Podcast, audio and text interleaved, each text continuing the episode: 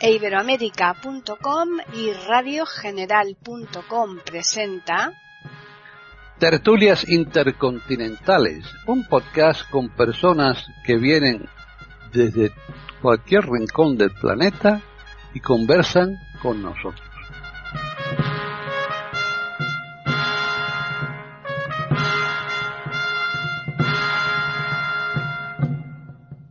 ¿Qué tal? Bienvenidos un día más a tertulias intercontinentales en iberoamérica.com. Soy Paqui Sánchez Galvarro y una vez más está conmigo aquí para presentar este podcast Pepe Rabanal, él está en Badajoz y creo que tiene un invitado fantástico y que además está en Badajoz, ¿no, Pepe? ¿O estoy confundida? Exacto.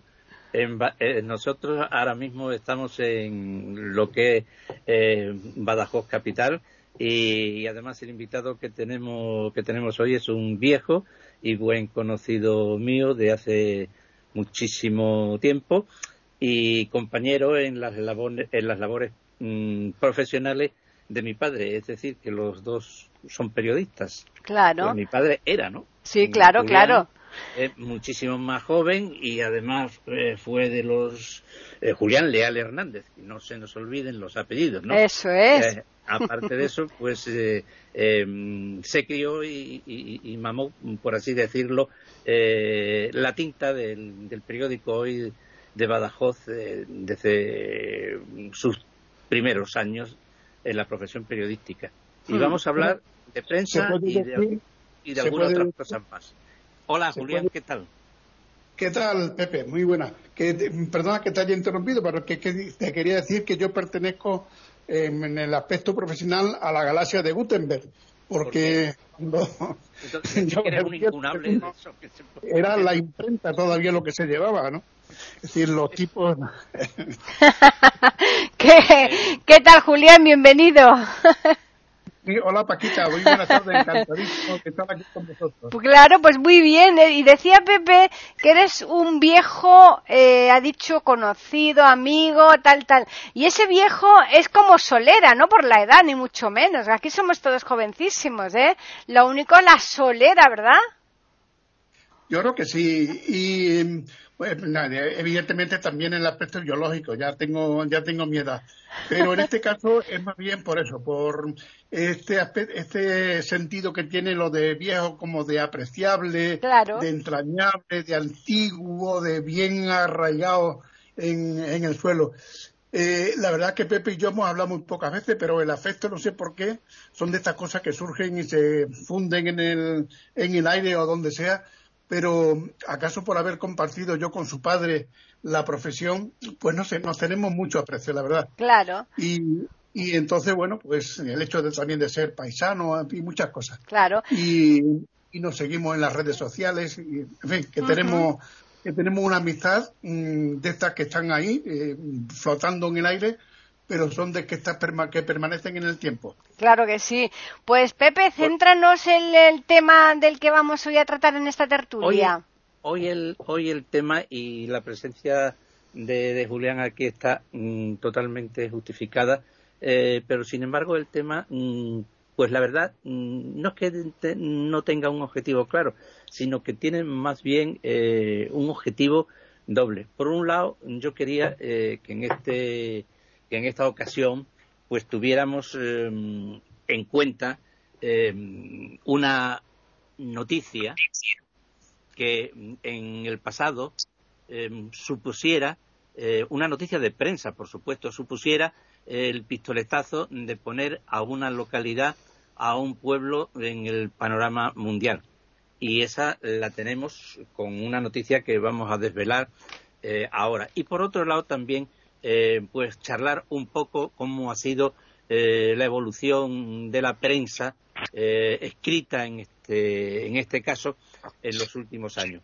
Nos, hemos, nos vamos a centrar en una noticia que supuso realmente un, un bombazo periodístico, más que por la entidad que tuviera la misma noticia, sino por lo que representó em, de propaganda de un lugar, de un sitio, no solamente a nivel regional, nacional, sino también sacarla a nuestra frontera, como fue eh, la aparición, la entre comillas, porque luego lo diremos, mm, diremos por qué, em, de un yacimiento, por así decirlo, em, antropológico eh, de alrededor de unas 1.500 o 1.800 momias en la iglesia de, Llerena de Nuestra Señora de la Granada.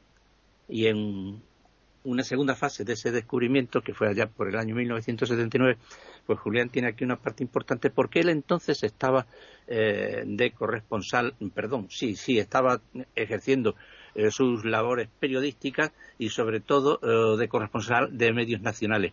Y eso es en lo que nos vamos a centrar. Por un lado la prensa y por otro lado también la noticia que hace que mm, un pueblo se ponga en el mapa de una forma extraordinaria, independientemente del peso específico, realidad, ficción, historia que pudiera tener la noticia. ¿Recuerdas el hallazgo de las momias de Llorena, Julián? Sí, sí, lo recuerdo perfectamente porque además eh, era por esta época, fue me parece por el verano, en julio, quiero recordar, del año 79, cuando aparecieron las primeras, las primeras momias y entonces el diario El País, del que yo era corresponsal, eh, pues me pidieron crónicas especiales de, aquello que, empezó a, tener una repercusión grandísima en medios nacionales. ¿no? Entonces, efectivamente, eh, seguí muy de cerca pues todos los trabajos y toda la evolución de, las investigaciones que se llevaban a cabo en Llerena. Eh, y entonces, bueno, de ello di cuenta en el, en el diario El País que, también, lógicamente, pues, eh, vista la expectación que había causado, pues seguían muy de cerca todos los, trabajos que se llevaban.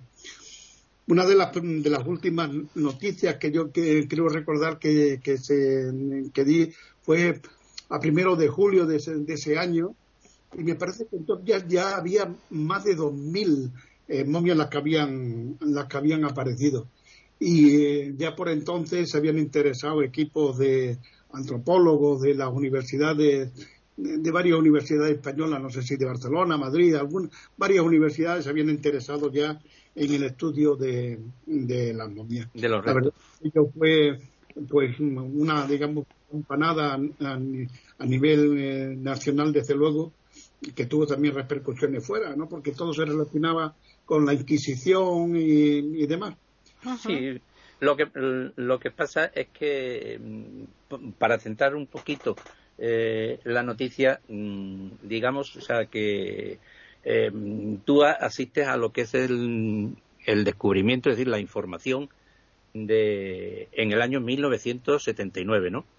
Que bueno, llevaba ya mucho tiempo en Badajoz trabajando pues mm, bueno, en el periódico yo empecé a trabajar ya como redactor, mm, eh, digamos, en el año 72, aunque ligado a otras tareas periodísticas que tú lo recordarás mucho, Pepe. Sí, no, lo que, lo que pasa es que yo ahí mm, eh, patino un poco más porque yo por, uh, por aquellos tiempos estaba yo fuera de Badajoz y en el 72 estaba en Estados Unidos. Así que, bueno, pero sí, sé que empezaste y pero jovencito, ¿no? muy jovencito, Te estoy hablando, yo empecé, empecé en el periódico, como te digo, en, eh, todavía se imprimía en tipografía, eh, eso es prácticamente una reliquia, pocos periódicos se imprimen en tipografía. Eh, entonces yo empecé en el año 69.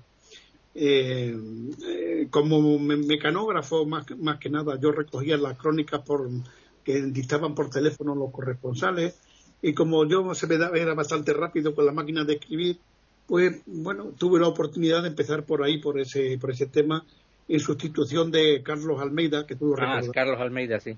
Sí, que era taquígrafo y, mecanógrafo del periódico. Entonces se tenía que ir de vacaciones y no tenía quien sustituir.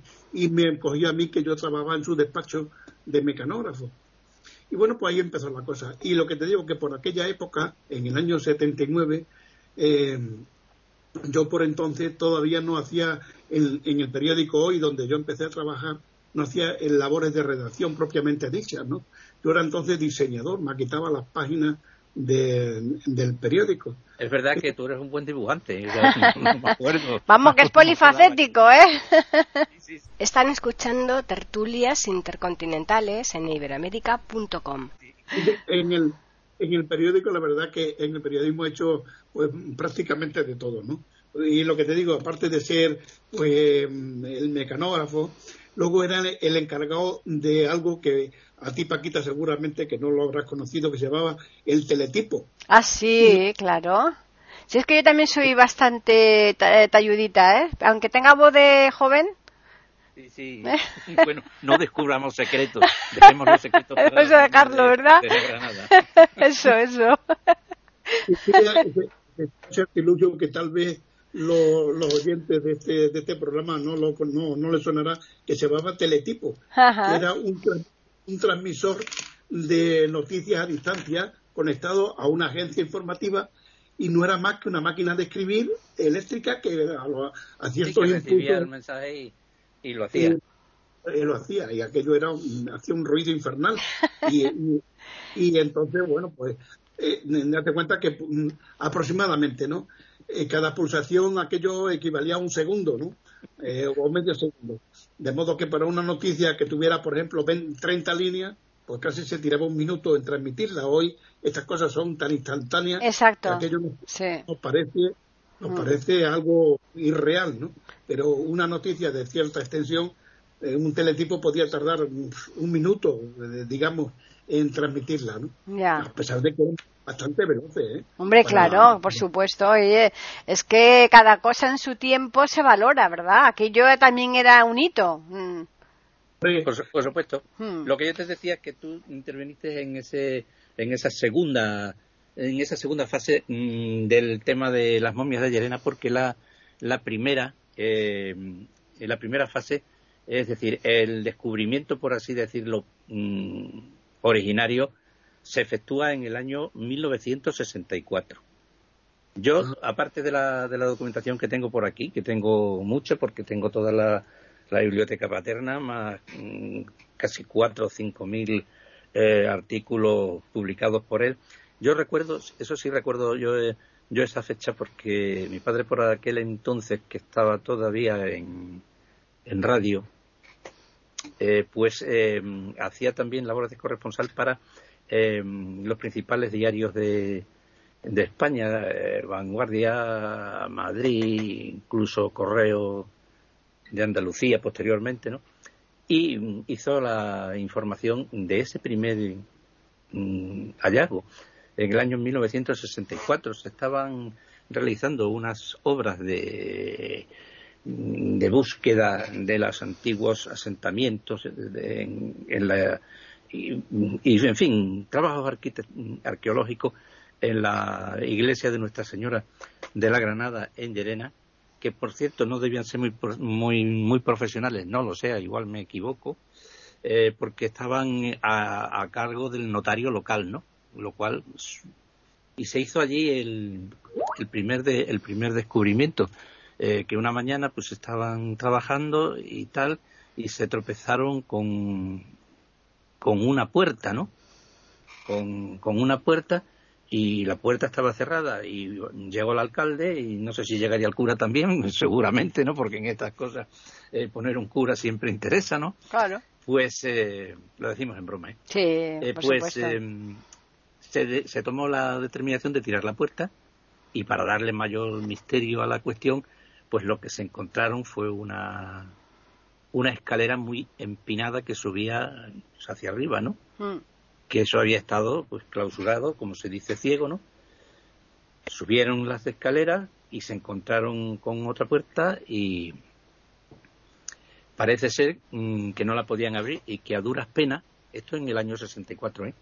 Y que a duras penas pudo entrar una persona y se encontró con, con el tema. Ya. Lo que eh, Julián decía antes que eran como mínimo 1800 eh, cuerpos, ¿no? en aquel momento, claro está, no se podía evaluar, pues se lo encontró. Según tengo yo por aquí recogido de nota y recorte, fueron ya se llevaban contabilizadas a primero de, de julio del, del 1979, se llevaban unas 2.000.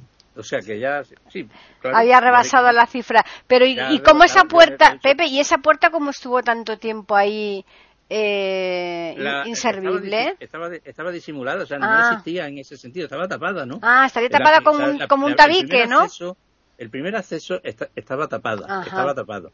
Y la, y la escalera era empinada, ¿no? Ya. Y había una puerta y había tantas, eh, tantos cuerpos que no se podía abrir. Ya. Y solamente pasó una, una persona, eh, cuenta la, la crónica, y vio aquello, ¿no? Entonces, pues inmediatamente pues, avisaron, se pusieron de acuerdo y la decisión fue taparlo. Tapar otra vez la puerta.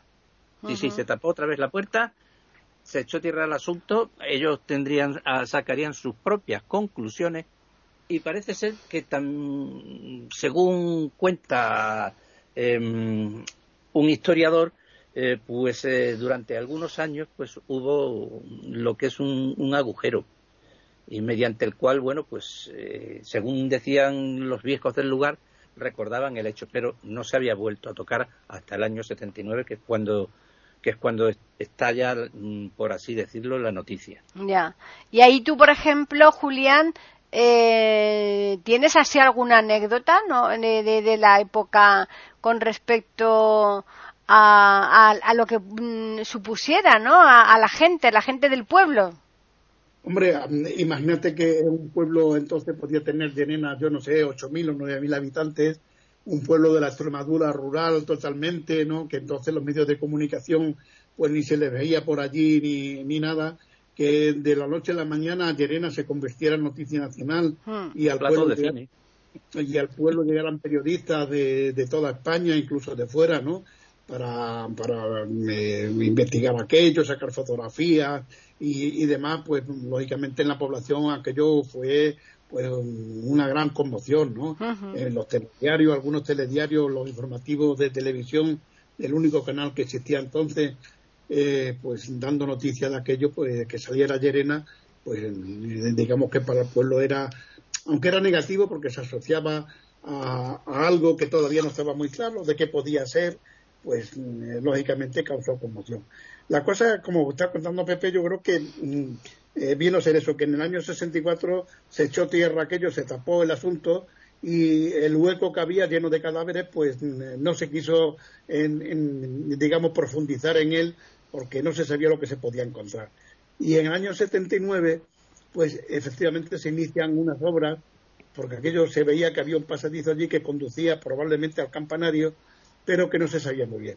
Y en esas obras que se inician para la re- recuperación o restauración de, de la iglesia, pues aquí se, se encuentran una ingente cantidad de, de cadáveres, pero cadáveres, eh, bueno, allí apilados como se podía en la escalera. Yo entré y aquello era realmente eh, aterrador, ¿no? Sí. Yo entonces muy jovencito y a mí a- mm, esas cosas me, me producían... Te impactó, vamos.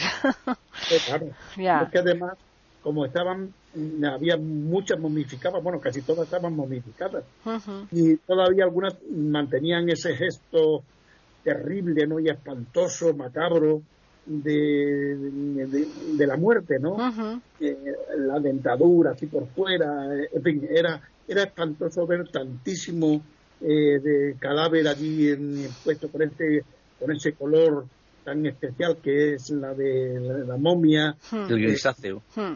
era horroroso, ¿no? Y eh, a mí, que, hombre, todo era por, por bien del periodismo, pero francamente a mí no me apetecía en absoluto estar ni un minuto allí en el en aquel ambiente, ¿no? Porque Claro. tenía más remedio. A ver, ya te digo. era no tenía más realmente remedio, no te mandaron con secretaria. Te dijeron, tienes que hacerlo el reportaje diario y punto, ¿no? Ya ves. era realmente patético, porque, bueno, si descubre una momia, dos, tres, veinte, digamos, Ya. que aquello era, digamos, la fábrica de las momias, por Dios, ¿de dónde, dónde habían sacado tanto? Bueno, es que, claro, según eh, la primera hipótesis, eh, es que había habido, había habido enterra- enterramientos durante siglos. Es decir, que se explicaba muy bien que hubiera tantísimas momias porque se habían conservado perfectamente en un pasadizo donde al estar tapiado no había entrado aire, estaba aquello eh, en, una, en un ambiente estanco, entonces mm, no se habían deteriorado para nada y estaban las momias, algunas tal cual habían enterrado. Madre mía, qué horror. Pero, pero ¿y cómo, y cómo tantas a la vez? Pues... No, fueron durante siglos. Claro, es que, eh, fueron, según la primera, las primeras investigaciones, es que podían, eh, desde el siglo XVI eh, para adelante, hubiera podido haber enterramientos hasta el año, hasta el siglo XVIII o por ahí. Es decir, que hasta que se empiezan a construir los, los cementerios hmm. civiles, eh, pues lo normal es que se, que se enterraran en las iglesias. Claro. Bien, en el suelo o bien en sitios adaptados. En hmm. este caso encontraron ese cobertizo allí en el en, en, ese pasillo que no daba ninguna parte, digamos, de la iglesia y dice, bueno, pues aquí mismo los dejamos. Claro. Y lo fueron allí y como que nos olvidamos de, de ellos, ¿no? Ahí se, ahí se supone que los echarían y pondrían la puerta esa y cuando tuvieran que enterrar a otro volverían a abrir, volverían a echarlo encima y así, ¿no? Yo tengo, yo tengo aquí una, unas notas de, de los estudios que se hicieron en Barcelona porque vinieron, como decía antes Julián, vinieron equipos de, de Madrid y del, y del Instituto Antropológico de la Universidad de, de Barcelona, además de los que mandaron extremeños, que aquí mandamos historiadores, que todo el mundo se decía, bueno, pero los historiadores aquí, ¿qué tienen que ver? Que tienen que venir antropólogos, forenses y demás. Y databan, mm, primero se supo que, todas las, que todos los, cadáveres eran anteriores al siglo XVII. Y luego, y, y, estudios mm, más profundos que hicieron también en Barcelona, eh, pues em, demostraron que había hasta del siglo XIII y del siglo y del siglo XIV. Y claro, pues empezaron a partir de ahí, como decía Julián, eh, pues empiezan las hipótesis mm, más raras del mundo, ¿no? Empiezan que si emparedados vivos, que si eran procedentes de la Inquisición, eh, que si eran em, cadáveres que, de personas que habían fallecido durante una epidemia de peste, pero esto mm, se lo iban inventando conforme. Claro, claro, claro. Porque esos registros registro en la iglesia no existía, ¿no? De, ningún documento. No, es que pasa una, es que pasa una cosa.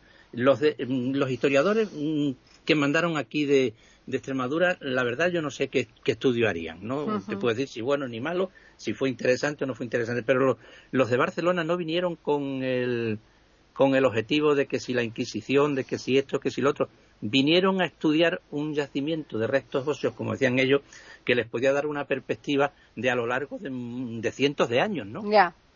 Y de los objetos que se encontraron que también, que también fueron eso, sí. Porque allí había objetos, en algún objeto, em, no sé, algún... Sí, hablaban de Rosario. Había, había mucho. Allí, hombre, se vinculó a la, a la Inquisición por el hecho de que algunos objetos de las momias que allí aparecieron eh, pues daban una tenían un, digamos un instrute como si hubieran sufrido algún tipo de tormento no Ajá. pero eh, porque tenían la mandíbula torcida eh, en fin aquello si te describo el cuadro es espeluznante vamos hmm. espeluznante efectivamente se te ponían la, la carne por ese gesto de de como de, de, terror, ¿no? De alguna, de alguna, de alguna momia. Eso, al parecer, según explicaron los especialistas, pues tampoco es extraño, en dado las condiciones en que, en que había sido enterrado y posiblemente, pues, los tejidos, eh, los huesos se fueron desprendiendo de su posición inicial eh, y entonces daban ese aspecto de, tal. Pero por lo visto se desvinculó totalmente eh, esas momias del Tribunal de la Inquisición porque no, no se celebraron esos juicios allí tan masivos, eh, porque Llerena fue tribunal efectivamente de la, de la Inquisición. 300 años. De, de ahí que se, se, asociara la aparición de esos restos con los juicios de la Inquisición, pero quedó absolutamente descartado. Sí, descartado que no.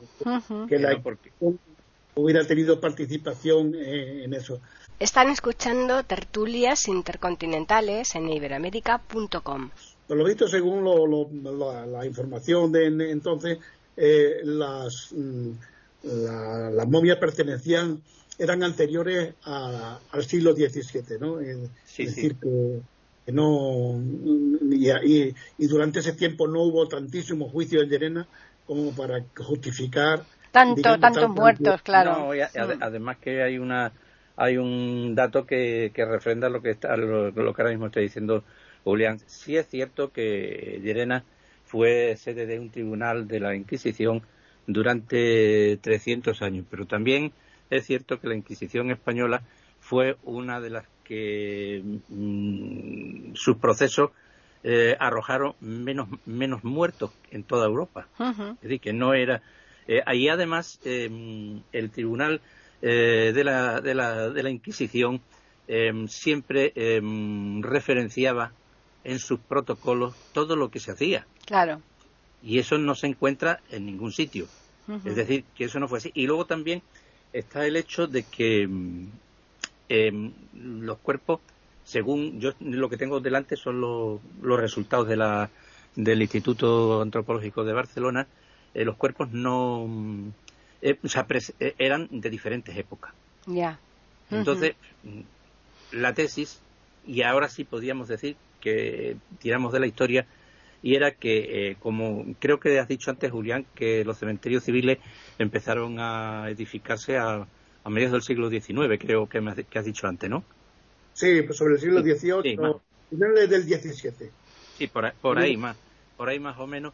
Y entonces, pues claro, los enterramientos, lo mismo em, que la vida, mm, se desarrollaba o se hacían eh, alrededor em, en el terreno sagrado de las iglesias. Claro. Es decir, enterrar en sagrado. De la hmm. Inquisición, pues tampoco podían ser porque muchos estaban, dicen los informes, con escapularios, algunos eh, tienen hábitos monacales y, hmm. demás.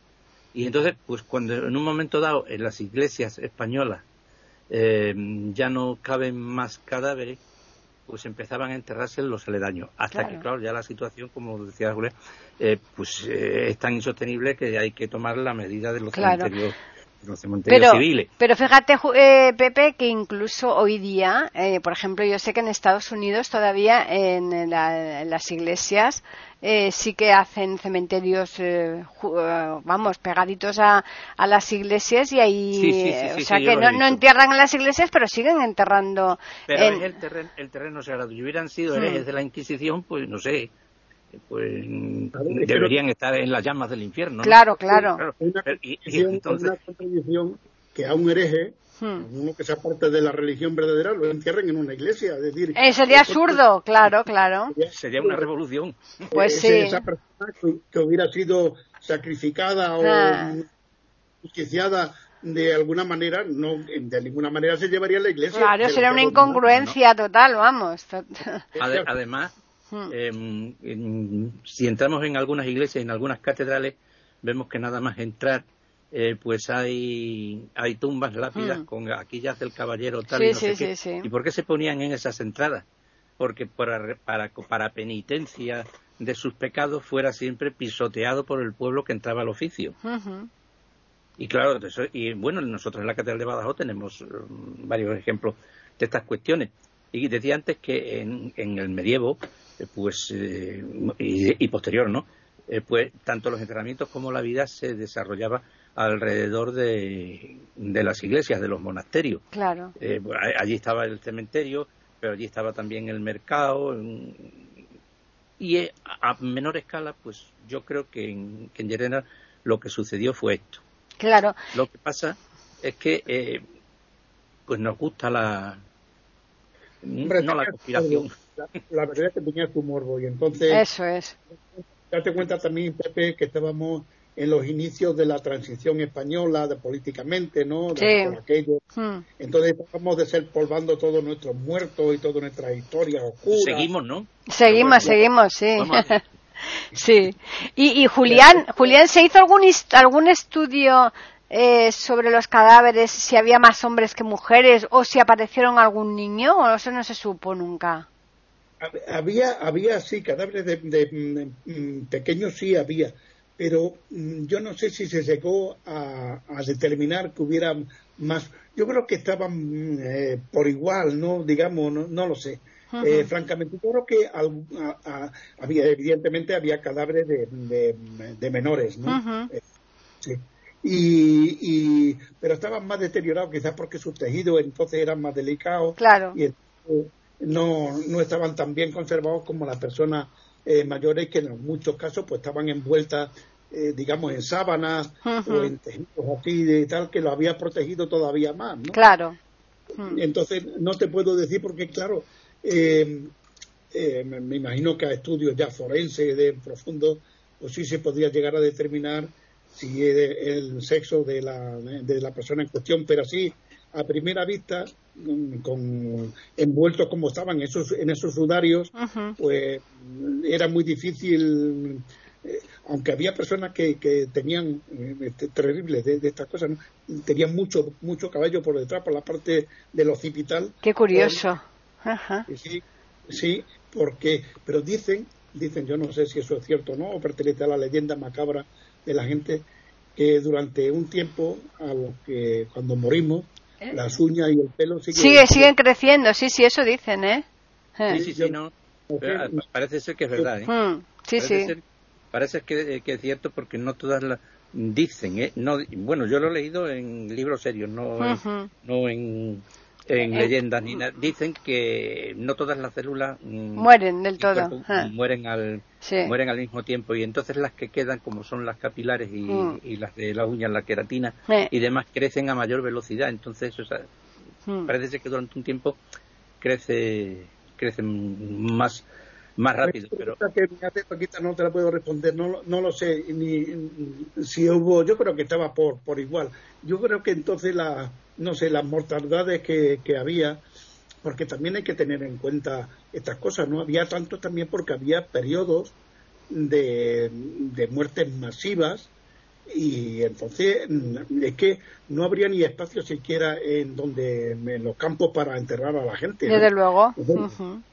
Los metían y, y, una de las cosas que, que, motivaron el que los cementerios se sacaran eh, fuera de, de, las ciudades y no fueran las iglesias las que sirvieran de cementerio fue precisamente una de las plagas de peste que hubo. Claro, exacto, sí, sí, sí. Que, mm. había, que la gente lo atribuía, que claro, que tenían los cadáveres que habían sido contagiados allí mismo, ¿no? Mm. Entonces hubo un clamor, miedo, pánico a que se siguieran utilizando, digamos, el suelo que estaba dentro del, de, de, los pueblos, de los del núcleo habitados, hubiera allí cadáveres. Entonces mm. se sacaron fuera de los pueblos los, los cementerios claro, los que ya estaban enterrados pues allí quedaron, ¿no? Ah, claro. Pero también hay que tener en cuenta eso que, que ya no solo por el movimiento natural de, de, la población de Llerena, que era una ciudad importante en su momento, pero también hay que tener en cuenta los momentos de, eh, de grandes mortandades por cuestiones de peste, de cólera, de no sé qué, de no sé cuánto. Muchas enfermedades que había que se los llevaba, pero de forma masiva. No, no solamente por la por la cuestión del, la peste, porque según lo que me estabas comentando, se me viene a la cabeza que había un, ciclo de mortandad que se repetía todos los años. Y en los pueblos de Extremadura, eh, mucho más que en otros pueblos de, eh, de España, y, explico. Y es que era precisamente los meses de, de, la canícula, los que estamos viviendo ahora, ¿no? Eh, de, de julio y agosto, y sobre todo alrededor de la fecha de Santiago. Había muchísimos niños, había muchísima mortandad infantil, sobre todo en los pueblos, y decían en, el acervo popular, decía, se lo ha llevado Santiaguito. Fíjate. quería decir que había muerto. Y luego ya después la medicina moderna lo puso en, lo puso en claro. Muchas de estas muertes venían por lo que era la poca, la baja o la malísima calidad de las aguas. Ajá.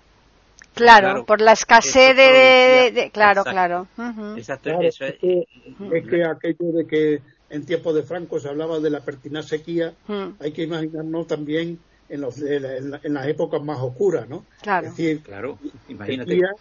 significaba pues hambruna absoluta porque no crecía nada, no, no había posibilidad de, de, alimentarse y la gente recorría, había además necesidad de beber. Eso es y bebíamos de charcos. Exacto, y ahí coge alcohol y lo que fuera, vamos. Hmm. Entonces, bueno, pues, pues claro, esta, esas infecciones que había tan masivas, familias hmm. enteras, que comían, lo primero que se le veía venía a mano porque había hambruna, hmm. eh, no, no hambre, hambruna. sí, sí, sí, y, comida putrefacta por el calor, ¿no? Eh, que estaba ya corrompida y es tremendo. es que, imagínate, hmm. por, qué te crees que en, en Extremadura se acometió la, la, la más ingente obra de lo que fue la canalización de Vegas Altas y Vegas Bajas, lo que se conoce como el Plan Badajoz.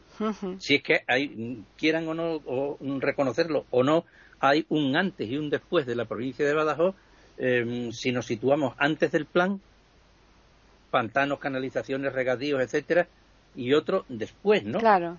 E, es, es, diferente, es diferente. O sea, la provincia de Badajoz experimentó un cambio tremendo no solamente en la dulcificación del clima, sino que desaparecieron eh, muchísimas plagas de insectos, contaminadores y de, todo. eso, eso es una cosa que está ahí. Pues entonces imagínate en un pueblo como Llerena y sus aledaños, que se ve ya rebasado absolutamente de, de cadáveres, pues quizás aquello fuera, me atrevo a asegurar que fuera un osario colectivo. Desde luego. Están escuchando tertulias intercontinentales en iberoamérica.com.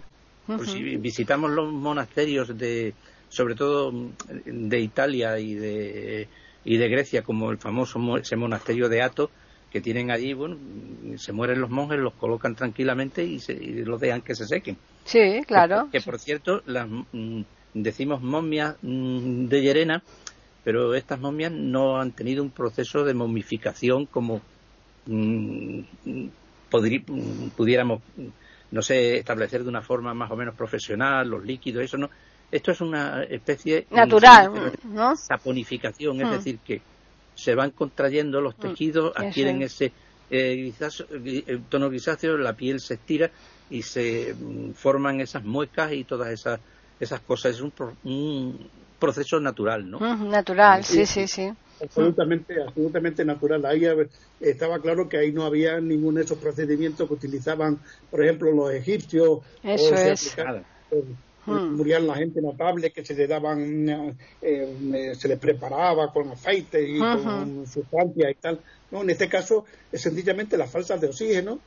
No había, no entraba allí ningún tipo de, de nada. Entonces era un ambiente absolutamente cerrado donde casi no había no había posibilidad de que aquello se, eh, se deteriorara, ¿no? Claro, eh, claro. Y pocas bacterias, ¿no? Sí. ¿Y, ¿Y en la actualidad cómo ha quedado eso? ¿Sigue estando ahí eh, ese osario? ¿Es... No, pues eso, mm, eso se abrió porque mm, se llevaron los cadáveres, lógicamente se, las momias se llevaron y que todavía, el otro día lo comentábamos Pepe y yo, que yo creo que hay por ahí alguna universidad se quedó con, los huesos, ya tampoco hace falta ni nada porque en la inmensa mayoría de, los casos no están identificados. Claro. entonces las universidades pues se quedaron con fines de, investigación, de, de estudios anatómicos, etcétera, ¿no? Y se quedaron por ahí los, los, huesos, no han vuelto. Allí habrá quedado algo porque yo recuerdo que había una, una habitación donde se fueron colocando en cajas y tal, y, entonces yo creo que no, no, además no, desde ese punto de vista no no es de interés. No, pero que me imagino que eso sabrán, lo habrán incinerado, ¿no? Para, para evitar. No, no, no, no. ¿No? No, no, no, no, Yo tengo las noticias que yo tengo eh, van en la línea de lo que dice de lo que dice Julián. Eh, se mm, fueron para el, el antropológico de el Museo Antropológico de Barcelona. Y entonces, pero no se llevaron todos. Los técnicos vinieron, se llevaron lo que quisieron, ¿no? Lo que vieron de interés y se quedaron aquí muchísimos restos. Y con el paso del tiempo tengo aquí noticias de que se hizo una, una fosa común. Ajá, eso, eso, lo que decía. Y se, mm. sepultaron lo que, lo que quedaron. Y lo, que tenía interés para un estudio eh, eh, antropológico, pues se ha quedado donde tiene que estar en, claro, claro. en, esos, en esos gabinetes. Lo que pasa es que a, partir de esto se empieza a construir una leyenda, vienen los parapsicólogos, vienen los conspiranoicos, viene de todo, y, a lo mejor no interesa llevarlo por ese camino, sino por llevar que si la Inquisición, que si había una, también enterrado allí sepultado un niño con su madre al que le estaba dando el pecho, en fin, unas cosas muy raras, ¿no? Que sin base ni justificación ni dato. Y no hace hay mucho. Que, decir, hay que decir también que no todos los cadáveres que allí aparecieron estaban ni momificados ni se conservaban en, digamos, completo los, hechos. Allí había infinidad de cráneos desprendidos de los cuerpos. Trozos, claro. Y, dicen que, estaban más o menos conservados unos 40 cuerpos. exacto. Es decir, que, que, que se habla de como si aquellos estaban. No, no, no. Hubo, había muchísimos que estaban. Eh, eh, vamos, de hecho, la, yo recuerdo que estuve hablando con los catalanes, con los universitarios catalanes que estaban por allí y envolvían en papel las calaveras que, les parecían más interesantes y las metían en caja para, para porque había muchísimos restos eh, sueltos, sin, eh, sí, mezclados. Mezclados, claro, sí, sí, sí. Eh, decían que como unas 40 las que estaban en proceso de desecación o saponificación o como, o como quiera llamarse. Y no hace mucho tiempo eh, ah. parece ser que uno de los de los primeros eh, del pueblo que, que entró allí, que fue el que documentó gráficamente, eh, pues todo con fotografías y demás, mm, confesaba que lo que se había hecho era mm, antes de que esto saltara, decir, bueno, ¿y por qué no lo ponemos esto en la prensa para que Yerena mm, tenga un poco de eco? Que es lo que decía Julián. Pero eso lo han dicho ellos después, ¿eh? Ya. Lo han dicho lo han dicho algunos de los responsables después. Yo solamente lo apunto, ¿no? y, que luego se vieron totalmente mm, desbordados y desbordados de la que se montó. Sí, sí, sí, sí. Yo el, el recuerdo que tengo de aquello, como ya te dije cuando estuvimos hablando la primera vez de esto, Pepe, eh, eh, yo recuerdo que el alcalde de, de Llerena, que se llamaba eh, Vázquez, me parece, Juan Juan, a ver si lo puedo encontrar. Em, se llamaba José Vázquez Álvarez, que era de UCD. Sí, ese debió ser el posterior a Fernando Robina, sí. Sí, efectivamente, sí. Se llamaba José Pepe Vázquez, se llamaba. Y, tenía muy buena amistad con Manolo López. Era sí, otro periodista de, raza. Un periodista de periódico. Y entonces, eh, pues se lo comentó, oye, Manolo, que, que fíjate lo que ha aparecido aquí y tal y cual. Lógicamente era una, una noticia de interés. Y, fue para allá el, hacer la información. Y a la siguiente vez, al día siguiente fui yo con él. Y eh, hice yo la para, para, el país. Porque ya te digo que fue tuvo una repercusión enorme a pesar de que el primero que dar noticia del hallazgo fue el periódico hoy que tenía un alcance regional no, claro no iba más allá de Extremadura pero a pesar de eso porque ya había, se dio cuenta a través de las agencias de noticias y demás, pues tuvo una repercusión nacional, a pesar de que era verano y entonces pues eh, se, pensaba que todo esto era como una, lo que se decía entonces, ¿no? La serpiente del verano. Sí, sí, sí, sí. Pero es que estos temas yo creo que al, al, al público en general yo creo que le, les apasiona, ¿no? Todo lo que sea eh, así eh, como por ejemplo ocurrió después al cabo de los años con las caras de Belme, ¿no? Que después se supo que era toda mentira. además, además con el con el tema de, las momias, eh, la prueba está que, que, de vez en cuando seguimos hablando de ella nosotros mismos ahora mismo. ¿no? Claro, claro, exacto. En, estos momentos, pero no solo sino que han venido documentalistas, reportajes y, y, vas viendo que ha habido una evolución hmm. desde el año 79 aquí casi hasta nuestros días. Sí, sí. Eh, cuando nos decidimos hacer el programa, iba a mirar por ahí a ver qué pasa, ¿no?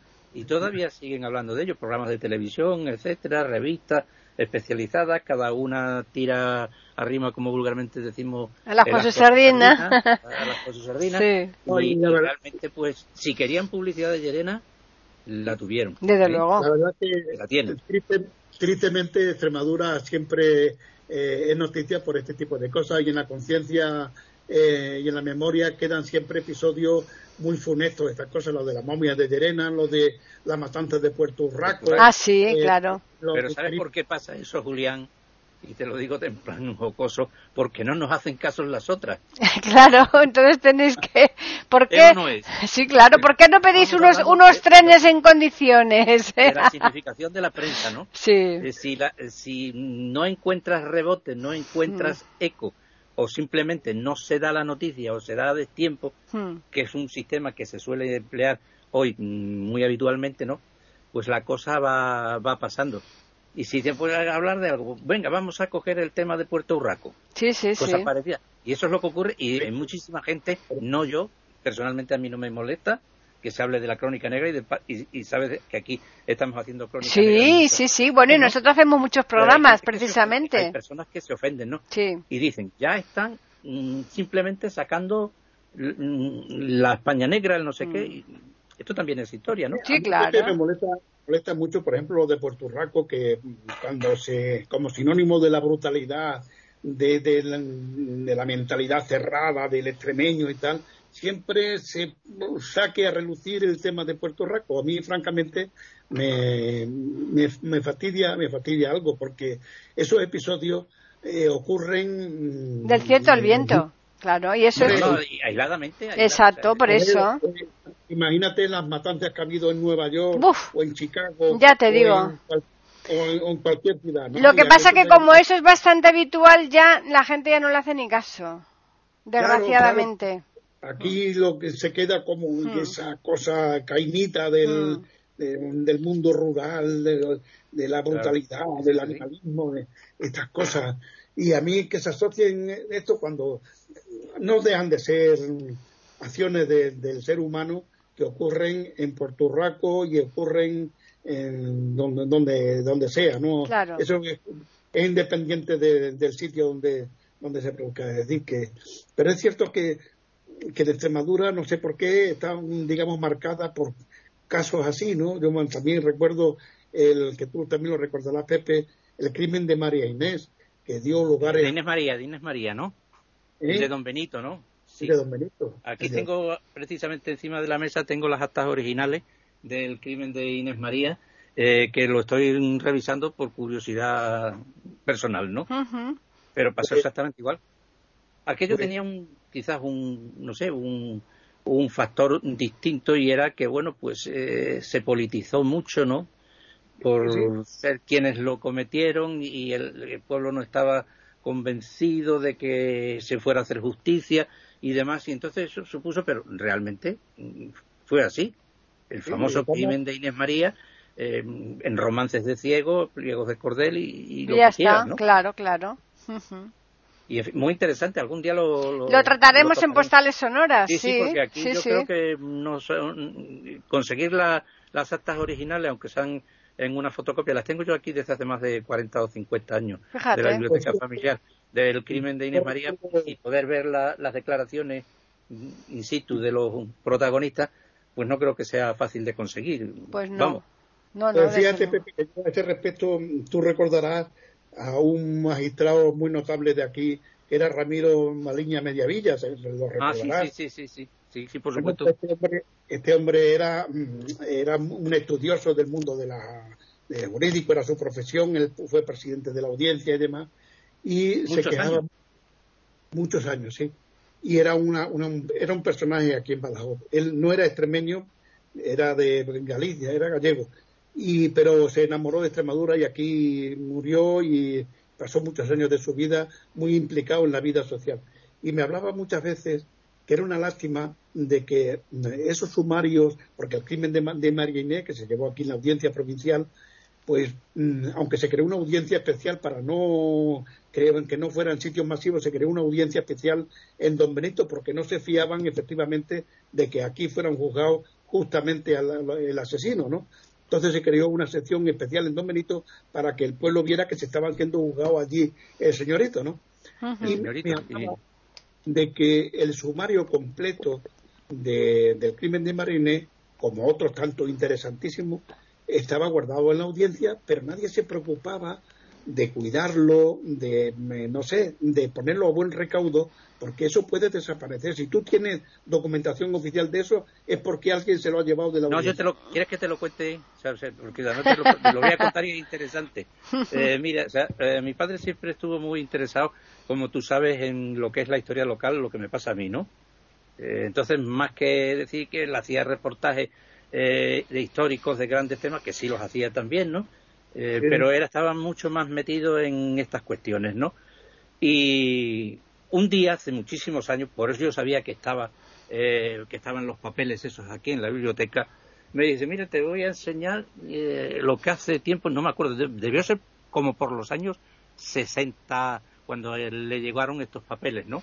y cuando habló conmigo sería sobre los 70 en alguno de los mm, de las estancias que estuve yo aquí en Badajoz, porque todo, para aquel entonces estaba más bien volante, ¿no? Y me dijo, y, digo, vamos a ver, digo, primero, mm, digo, tienes lo, digo, tienes aquí una cosa que es original porque viene con papel oficial y demás, eh, pero está escrito a máquina.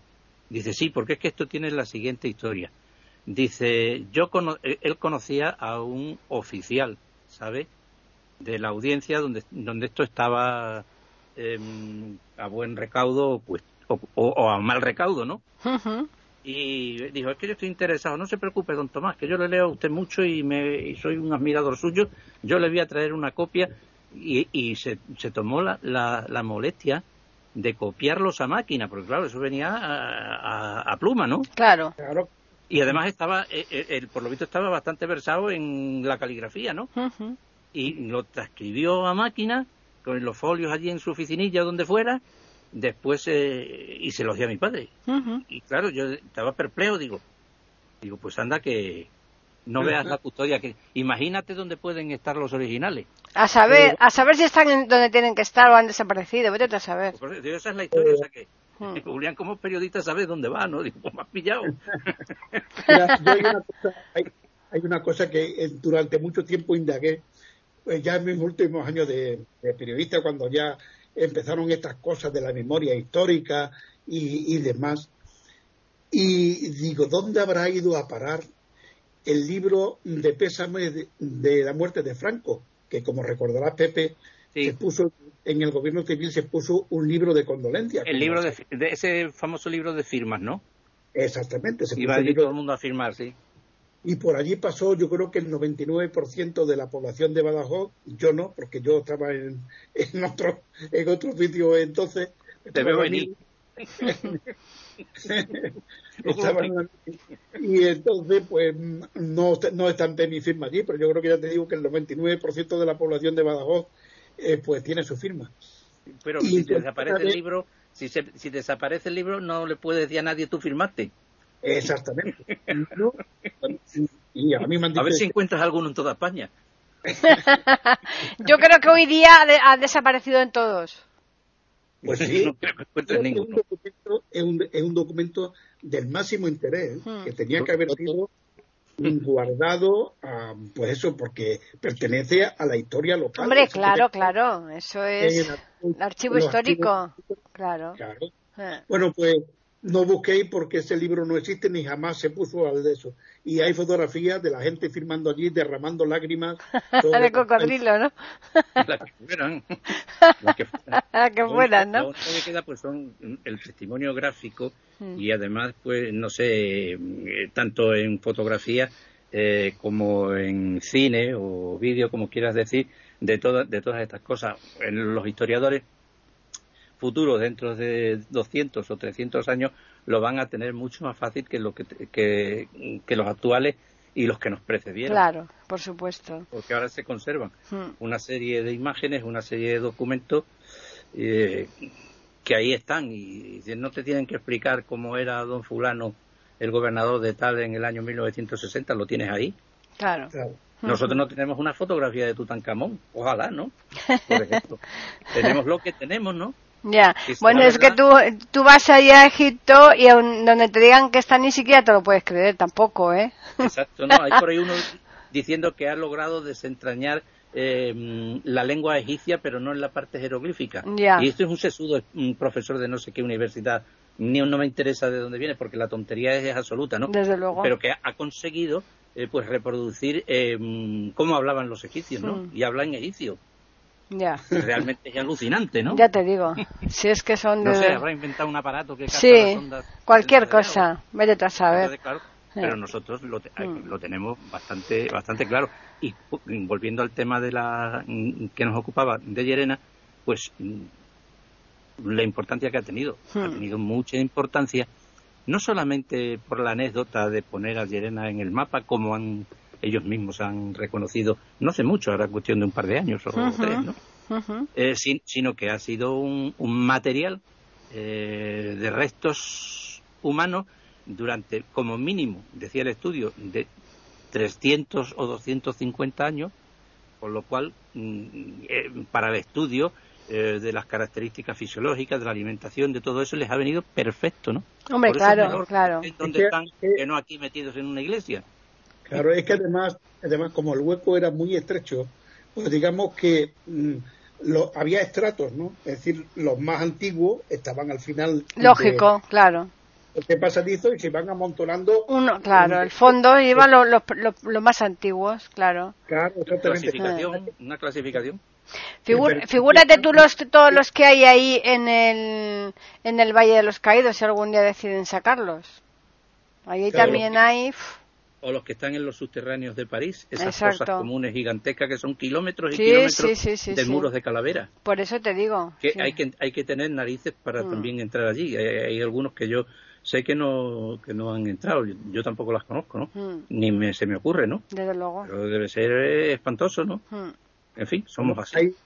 a este respecto recordarás, tú habrás entrado ahí en, en Elvas, ahí a 7 kilómetros de... De Badajoz, sí, en Portugal.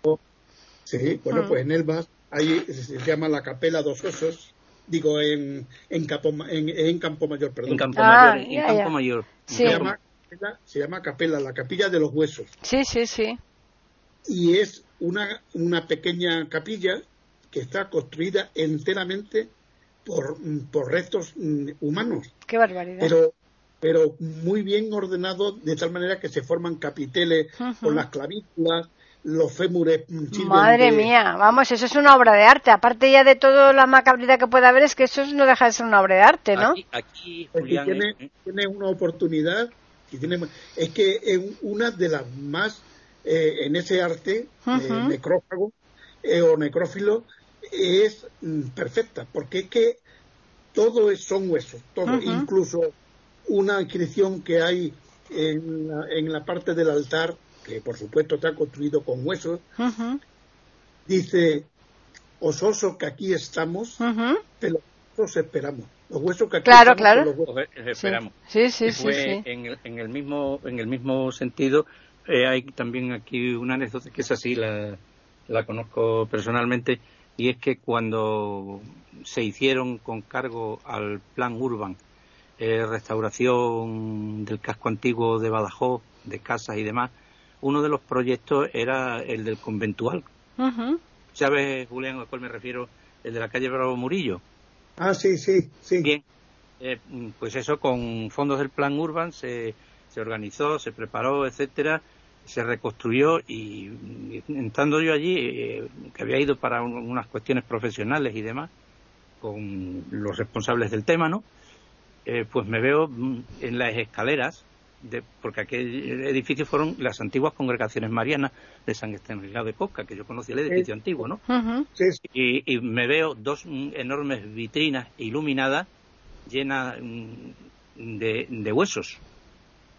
Y alguna calavera que otra por allí, todo muy estético y tal, y le digo al responsable, y esto dice, dice, no, estos son parte de unos enterramientos que nos hemos encontrado, dice, y por iniciativa mía los hemos colocado aquí que dice que no sé qué, cómo estará eh, ahora. ¿Porque pensarían que eran atractivos al público o qué? No, no, es que vas ibas subiendo por la escalera y te veías una hornacina, son hornacinas grandes, ¿no? Llenas de restos. Y dicen, todos estaban aquí. Digo, estos eran los antiguos edificios de las congregaciones marianas de San Estanislao de Copa, aquellas famosas, ¿no? Sí, sí, claro. Sí, sí, sí, dice, pero aquí hay mucho más tela, dice, porque esto está eh, pegando con la iglesia de la Concepción, dice, y ahí tela marinera, ¿no? Sí fue lo que me dijo, ¿no? Hmm. Entonces, claro, e incluso mm, varios desvanes con muchísimos objetos antiguos que había arriba, ¿no?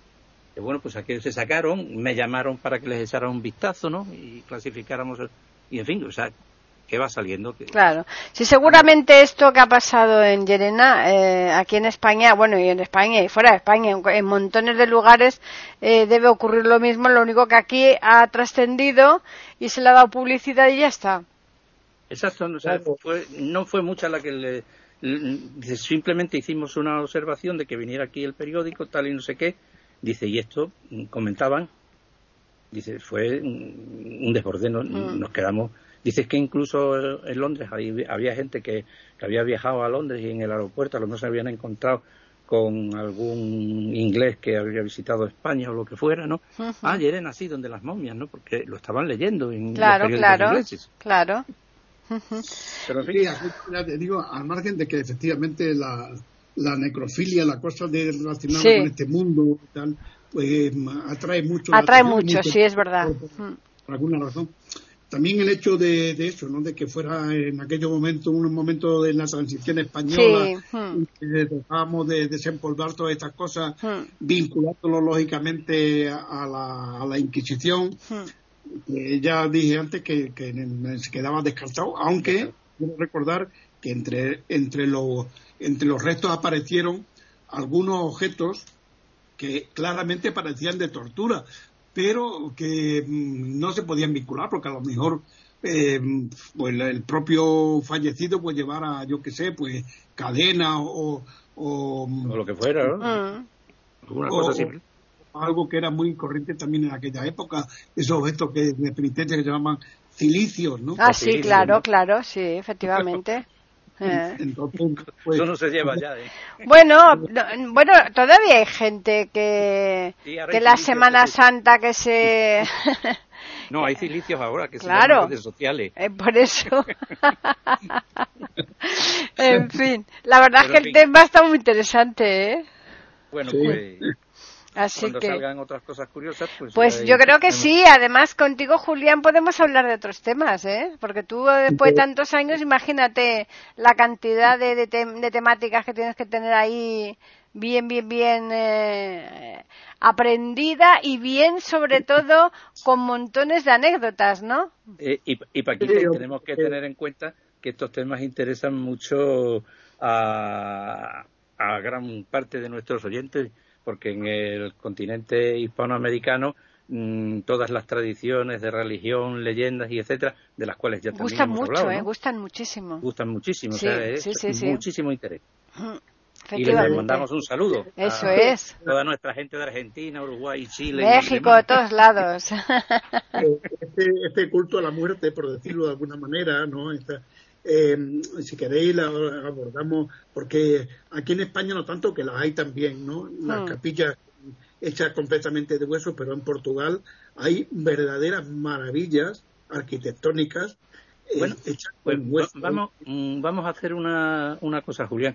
En vez de repasando en el mate, como dicen los argentinos, al cerebro, ¿no? Mm.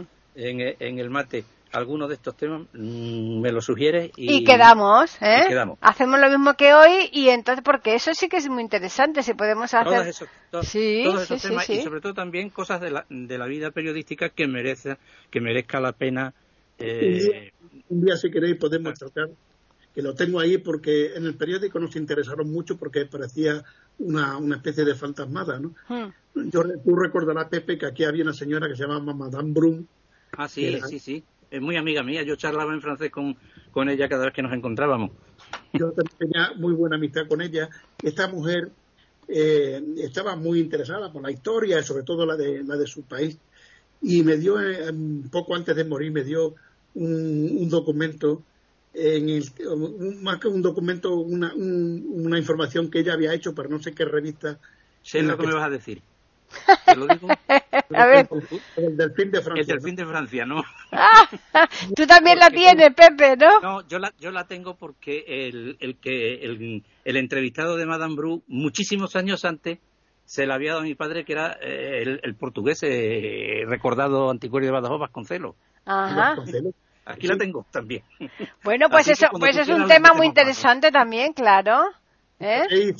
Es que según esta señora, el delfín de Francia, es decir, el hijo de Luis Mm. XIV, fue el que le cortaron el, la, Luis. XVII, eh, el hijo de Luis XVI del Capeto. Me queda muy atrás.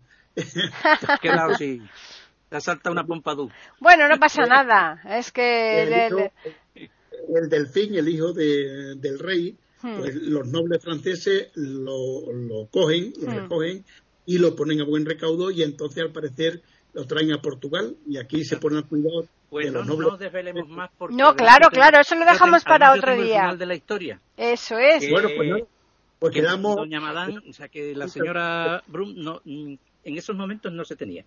Pero sí lo tengo aquí. Además tengo eh, las fotocopias del, de los mm, periódicos portugueses originales, eh, que creo que mi padre también hizo algún algún reportaje a Vasconcelos sobre el tema. Es muy interesante. ¿eh? Y, bueno, y también hace, si, si, quieres, también hace ahí como una especie de recorrido por todas esas iglesias que están hechas con, con huesos, porque, porque así le podemos dar, en lugar de una, una postal sonora en donde vayan a visitar eh, ciudades de, de, playa, pues que, que puedan ver una serie de iglesias en Portugal donde están construidas con huesos, ¿no?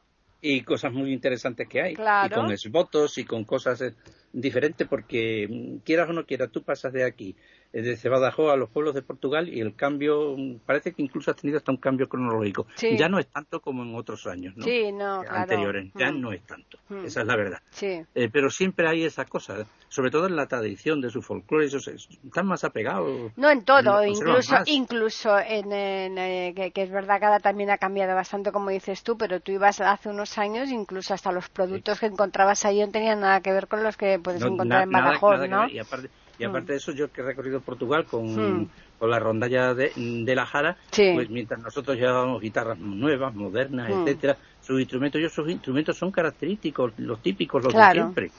Y, y, las, simplemente las cejillas de las guitarras eran mm, las antiguas, las metálicas, el no sé qué, y unas, eh, y unas especies de, guitarras metálicas que se parecen a los que llevaban los pioneros en, en la colonización del oeste americano.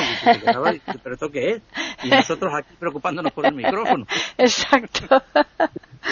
Pues la verdad es que ha estado más que interesante esa tertulia, así que vamos a recordarles a los oyentes que nos pueden escribir precisamente a un correo que tenemos nosotros, que es tertulias@eiberoamerica.com y tenemos también un Twitter, eiberoamerica con las iniciales E, I y la A de América en mayúsculas.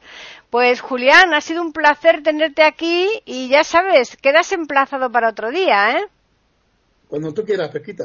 Muy ha sido un, además de un placer, un honor. Bueno, para pues nosotros igual, ¿eh? Así que, Pepe, nosotros continuamos con lo nuestro.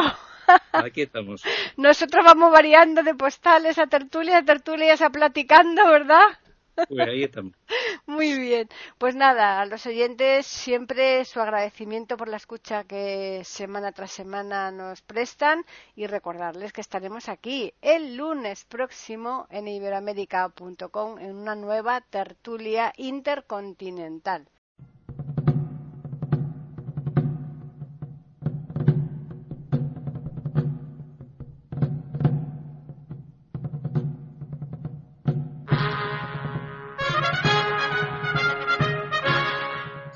Acabamos de ofrecerles el podcast de tertulias intercontinentales. Aquí en iberoamérica.com y radiogeneral.com. Regresen la semana que viene para un nuevo episodio. Hasta la próxima semana.